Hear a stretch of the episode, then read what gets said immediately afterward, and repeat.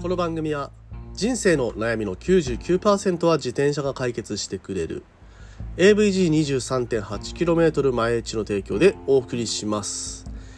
ということで本日も毎日10分走りに聞くラジオを始めてまいります。まあ、初めにの話は、えー、最近ね小話やっておりますので今日もね小話、えー、作っております。ちょっとね短い話ではありますけれども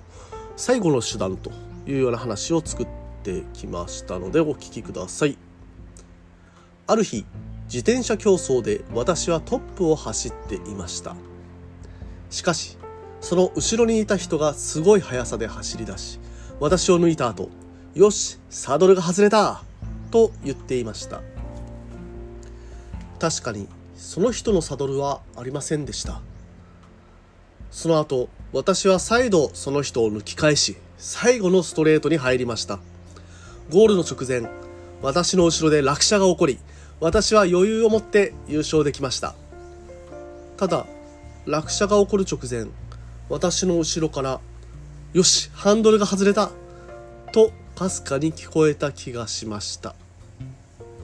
いやいやハンドルね外したらいいねそれは落車しますよね。まああの軽量化で サドルを外してねちょっとでも軽くしてでスピードアップした。その後ねえー、もっとこう軽量化できないかなって選んだのがハンドル、まあ、最後の手段と、はい、そういう話でございました、えー、ということで今日も本編いきましょう。Check it out!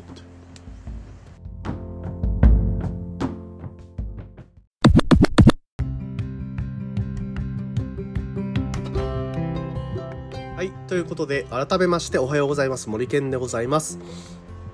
沖縄で自転車ツアーのツアーガイドですとか自転車サークルの運営そして AT ツアーのコーディネーター等をしております、えー、ということでですね本日の毎日10分走りに聞くラジオ本編と参ります、えー、ちょっとね本編に入る前にね、えー、まあ、最近の活動報告といいますかね、え先日、まあ、琉球新報さんから受けてたね、えそのあなんですかインタビューというかこれからインバウンドの人たちが戻ってくる。まあその時に自転車をインバウンドの方たちで活用すると思いますかみたいなね話があったんですけどね。やっぱりインバウンドの方たち、えー、自転車を、えー、本当にねあのアクティビティの手段でもあるし交通の手段として捉えているなっていうイメージは、えー、とてもありますという話をしたところまああのそれがね、え、記事にしていただいてでまああのそこからね昨日ちょうど、えー、まあ全然ね別の話なんですけれども国内の,、まあ、あのツアー会社の方から声をかけていただいてまあいろいろ話をしたんですけれども、まあ、国内の人たちはなかなかそこまで、えー、自転車をね完全にアクティビティとして捉えてないっていう傾向があるっていう話の前提で、まあ、子供向けのツアーっていうのは成り立つよっていうような話を、えー、聞きました。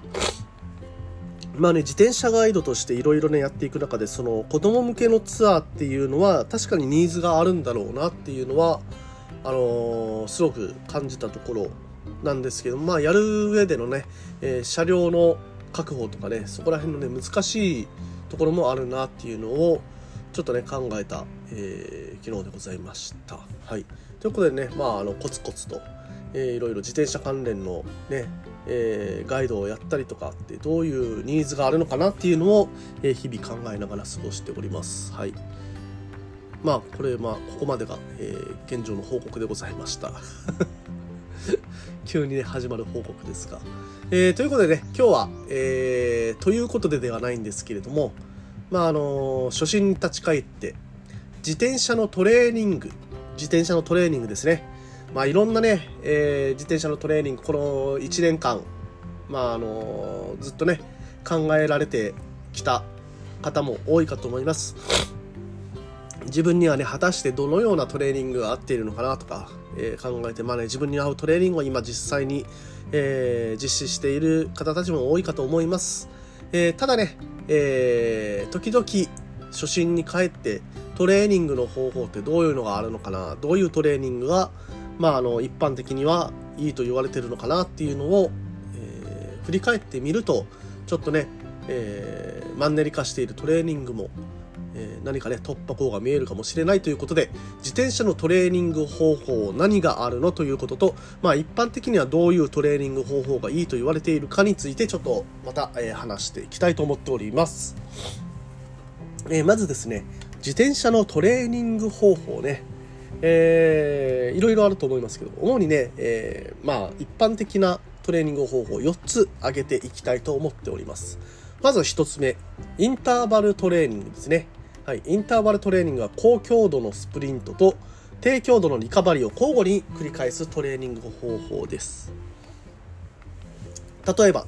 30秒の全力スプリントを行った後に2分間の低強度の走行を行う。というように、えー、数セットを繰り返します。でこれによって筋肉や心肺機能のトレーニングに効果的です。はい。1つ目インターバルトレーニングですね。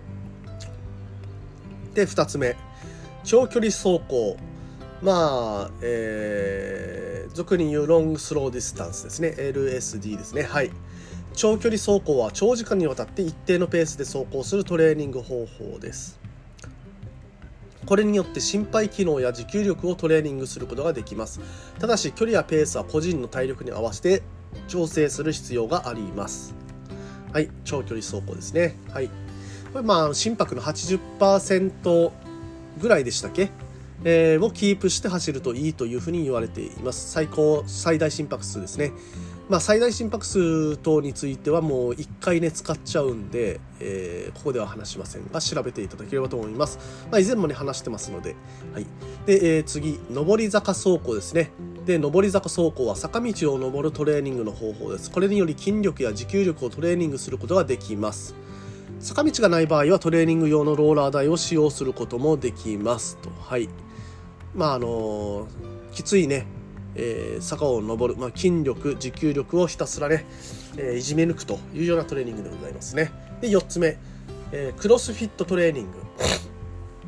えー、クロスフィットトレーニングは自転車以外のトレーニング方法と組み合わせて行うトレーニング方法です。例えばウェイトトレーニングや、えー、ランニングなど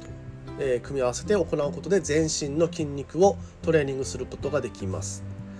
はいまあ、あの自転車に使う筋肉だけを鍛えていくと、えー、自転車がね弱くなってしまってなんか矛盾がね生じるというような、えー、記事も目にしたことがあります。やっぱりね、えー、健康的な体を維持するためにも、え自転車をね本当に強くなりたいと思うんであれば、はい、こういったね別の自転車以外のえトレーニングをしてちょっとね別の筋肉にも刺激を与えてあげるというのが、えー、効果的だというふうにも言われてますね。はい、でまああの、一般的な中年の男性、えー、このね1から4の、えインターバルトレーニング長距離走行上り坂走行クロスフィッティングね、えこれをじゃあどれぐらいの割合でやればいいんだいっていうのが気になった方も、え今ねいるかもしれませんので、えー、大体ねどれぐらいの割合、まあ、一般的にどれぐらいの割合でやるのがいいんだよということもちょっとね調べてみましたので共有します。まあ、あの本来はね自分の、え能力とかどれぐらいの疲労度があるのかっていうのに合わせて、えー、計画を立てていただければと思っております。まずね、1つ目のインターバルトレーニングですね。えー、週に1回から2回程度でございますね。えー、基本的に。週に1回か2回程度、インターバルトレーニング。で、長距離走行。まあ、これも週に1回から2回程度。まあ、長距離走行はね、えー、インターバルトレーニングを、えー、1回にするんであれば長距離走行2回みたいなね、えインターバルトレーニングと、まあな、次になるのかなというふうに思ってます。で、次、上り坂走行。こちらも週に1回から2回程度。はい。これもやっぱりあの、長距離走行を2回やるんであれば、インターバルと上り坂走行は週に1回ずつなのかなっていうふうには思いますね。はい。で、えー、最後、クロスフィットトレーニング、週に1回程度。まあ、クロスフィットトレーニングは週に1回程度。ウェイトとかね、えー、筋肉を痛めつけるようなトレーニングはやっぱり、え週に1回ぐらいでいいんじゃないのかなというふうに、えー、まあ他のねえ自転車に関する、えー、トレーニングをやっている場合はそれぐらいで十分じゃないかなというのがまあ一般的な目安でございました。まあ参考にしていただければと思っております。で、えー、このねトレーニングを行う時にはまあ、あの注意点としてですね十分な休息栄養補給を行うことが重要ですと。体に負担をかけすぎないように無理なく自分に合ったトレーニングを継続することが大切で、え医師やトレーニング指導者と相談しながら安全かつ効果的なトレーニング計画を立てることをお勧めしますと。本当にねトレーナーがつくとあのすごくね、えー、伸びが速くなるはい、っていうことも聞きますのでもしね余裕があるのであれば、えー、そういったプロの意見も聞いてみるのも、えー、いいのかなというふうに思います。じゃあ、えー、今出てきたねトレーニングの際の休息栄養補給ってどんなものがええんじゃいと、え具体的な方法をいくつかね紹介したいと思っております。まず休息、えトレーニング後は十分な休息が必要。筋肉を休ませて回復を促すためにトレーニング後は適切なストレッチやマッサージを行いましょう。またトレーニングの強度や頻度を調整することで過度な負荷をかけすぎないように注意しましょう。はい休息ですね。で続いて、えー、水分補給ですね。トレーニング中に汗をかくことが多いので水分を失います。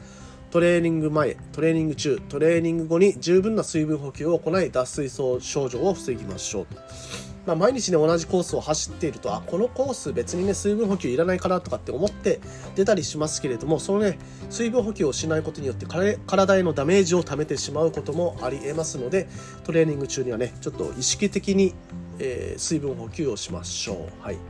えー、続いて適切な栄養補給トレーニング後は適切な栄養補給を行うことで筋肉の回復を促すことができます。タンパク質を多く含む食品やサプリメントを摂取することで筋肉の修復や再生を促すことができます。また炭水化物や脂質などもバランスよく、えー、摂取しエネルギーを補充することが重要です、えー、まあね私の栄養補給は主にねビールしかないんですけど大丈夫かな？はい。え続いて、えー、睡眠でございますね。睡眠は筋肉の回復や成長にとって非常に重要です。トレーニング後は十分な睡眠をとることで筋肉の回復を促しましょう。まあ栄養睡眠、えー、あとはねストレッチと水分と。えー、これね、まああのー、一般的に言われていることですけれども意外とね見落としてしまう、まあ、当たり前すぎて見落としてしまうこともあるかもしれません、えー、十分にね気をつけてトレーニングを続けて、えー、健康な体を手に入れましょうということで今日はここまでとさせていただきます。毎日10分走りに聞くラジオでこういったような自転車に関する tips と毎日10分話しております、えー、今日の話面白かったなとかためになったなまた聞きたいなというふうに思う方はぜひともフォローしていただいて明日も聞いていただければと思います。それではね皆さん今日も気をつけていってらっしゃい。